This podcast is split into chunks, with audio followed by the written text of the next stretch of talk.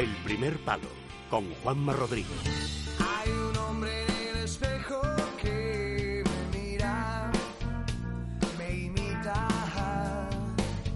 se disfraza con mi ropa y vive mi vida.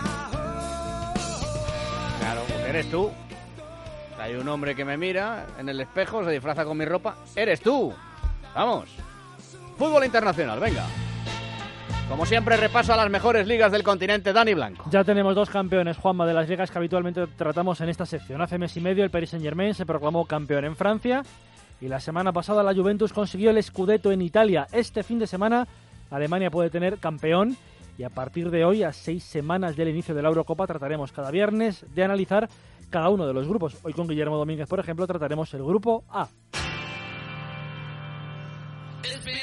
La Premier, el Leicester, ahí tocándolo con, con la yema de los dedos, ¿eh? Sería campeón si gana uno de los tres partidos que le quedan, cualquiera de ellos. Y el domingo es la primera oportunidad en Old Trafford ante el United a las 3 y 5 de la tarde. La semana pasada, dos goles del argentino Ulloa ayudaron a la cómoda victoria ante el Swansea. Another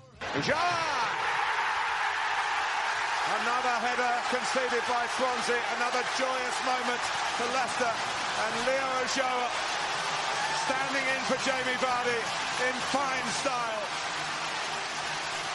Si no consiguieran la victoria, también podrían ser campeones si el Tottenham pierde el lunes en Stamford Bridge. Si nada de esto sucede y el Leicester no es campeón, en casa el domingo siguiente ante el Everton estaría preparada la fiesta para el auténtico equipo revelación de esta Premier y de toda Europa, me atrevería a decir. Ya tiene el primer premio ese trabajo. El argelino Ryan Mahrez ha sido elegido mejor jugador de la Premier. Interesantes cosas que se deciden también esta semana. Por ejemplo, si el United se queda fuera de Champions matemáticamente, si no gana el Leicester en casa, o quién es tercero, el City, que visitará el Bernabéu el miércoles, o el Arsenal. Están empatados a 64 puntos esta semana.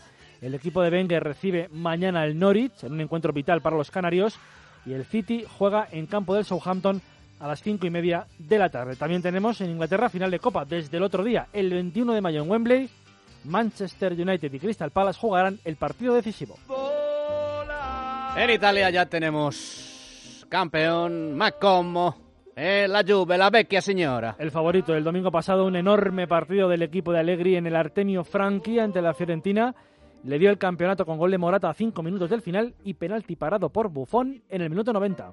Bandierina sul secondo palo, scavalcato da Tarugiano, la rimette Mandzukic per Evra sulla linea e poi il gol di Alvaro Morata. La Juventus è di nuovo in vantaggio. Che cuore, che grinta, che squadra, 2-1. Eccolo Kalinic che parte contro Buffon, lo para Buffon in rigore e poi ancora con i piedi Buffon che mette nuovamente mani e piedi sullo scudetto.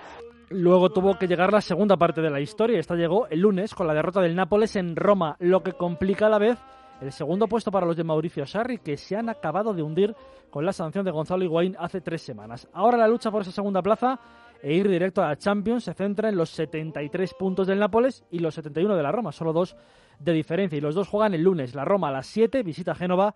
El Nápoles recibe al Atalanta a las 9 de la noche. Me has puesto aquí en el guion, en Alemania el Bayern ya vislumbra el Alirón, en alemán Alironen, será, ¿no? Efectivamente. Conseguirá su quinta Bundesliga consecutiva si gana mañana al Gladbach en el Allianz Arena tres días antes de recibir al Atlético de Madrid en la vuelta de las semifinales de Champions. A la vez juega el Dortmund ante el Wolfsburgo, pero la diferencia de 7 puntos con 9 por jugar haría que el Bayern con ganar mañana fuese ya el campeón. Sería el único equipo europeo que optaría al triplete. Champions luego y la Copa Alemana.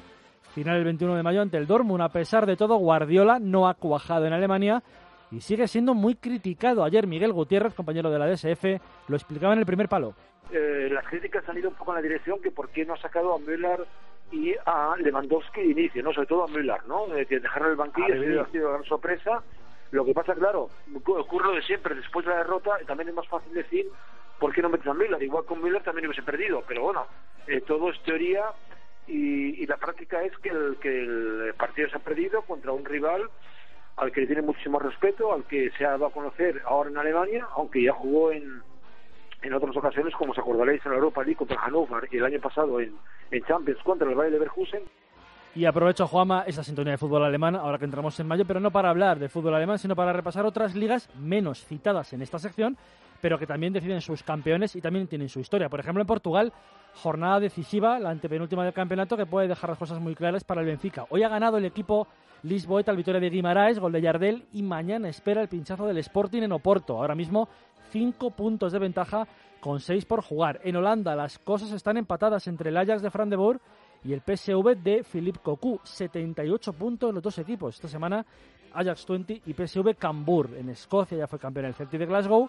En Grecia el Olympiacos y en Bélgica en pleno playoff de la Jupiler League. El Brujas aventaja en tres puntos al Anderlecht. Quedan siete semanas para que empiece la Euro 2016. Comienza el viernes 10 de junio. Antes de eso habrá seis viernes, seis secciones como esta en la que aprovecharemos para realizar los seis grupos de la competición. Lo haremos con compañeros de la redacción de deportes de Radio y Libertad Digital. Hoy, Guillermo Domínguez nos desgrana el grupo A.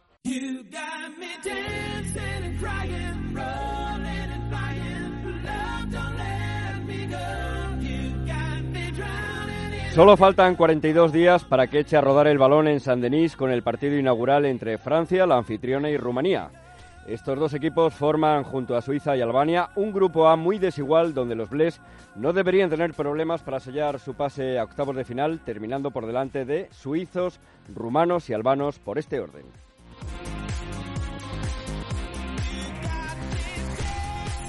¿Cómo llega Francia a su torneo? El conjunto que dirige Didier Deschamps ha recuperado calidad y talento. Sabia nueva para los Bles con la llegada de los Griezmann, Barán, Kisley Coman o Lucas Diñé. Pero hay un gran ausente en esta Eurocopa y ese no es otro que Karim Benzema, a quien la Federación y el propio Deschamps han decidido apartar de la selección debido a sus problemas con la justicia y a las malas relaciones con su ex amigo Mathieu Balbuena. Hay vida, eso sí, en Francia sin Karim Benzema y los de Deschamps confían en reverdecer viejos laureles después de sonoros fracasos en las dos últimas Eurocopas y en el Mundial de Sudáfrica 2010. Esta que vamos a escuchar es la narración del gol de N'Golo Kanté en el último amistoso jugado frente a Rusia el pasado mes de marzo en Saint-Denis, en el que los Bles ganaron por 4-2 con tantos de Kanté, Gignac, Payet y Kingsley Coman. Pour l'instant, on a du mal à toucher nos attaquants.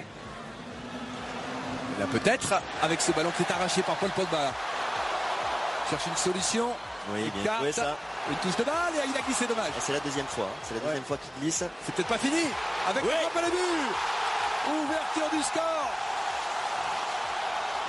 C'est Kanté. Eh oui, C'est eh oui. magnifique pour son anniversaire. La chance, la chance Je du débutant. pas. La chance du Deuxième débutant. sélection. N'Golo Kanté. El once tipo de los Bles sería el formado por Hugo Llorí en portería, Sañá, Barán, Koscielny y Ebra en defensa, centro del campo para Pogba, Las Diarra, Matuidi, Payet y arriba en punta, ojo, Antoine Griezmann y Olivier Giroud.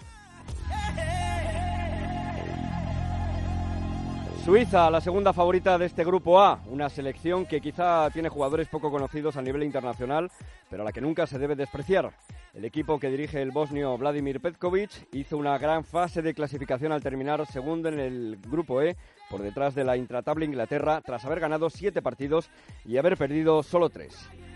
La gran estrella del combinado helvético es Serdan Sakiri, conocido como el Messi de los Alpes, y es un futbolista que tuvo muy poco protagonismo con Pep Guardiola en el Bayern de Múnich, pero que poco a poco está volviendo a su mejor nivel a las órdenes de Mark Hughes en el Stoke City.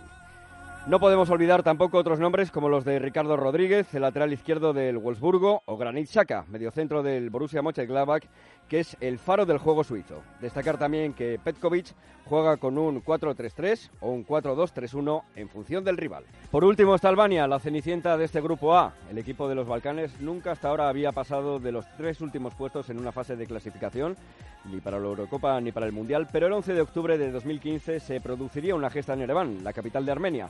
Los balcánicos ganaban por 0-3 y Albania se clasificaba por primera vez en su historia para una Eurocopa.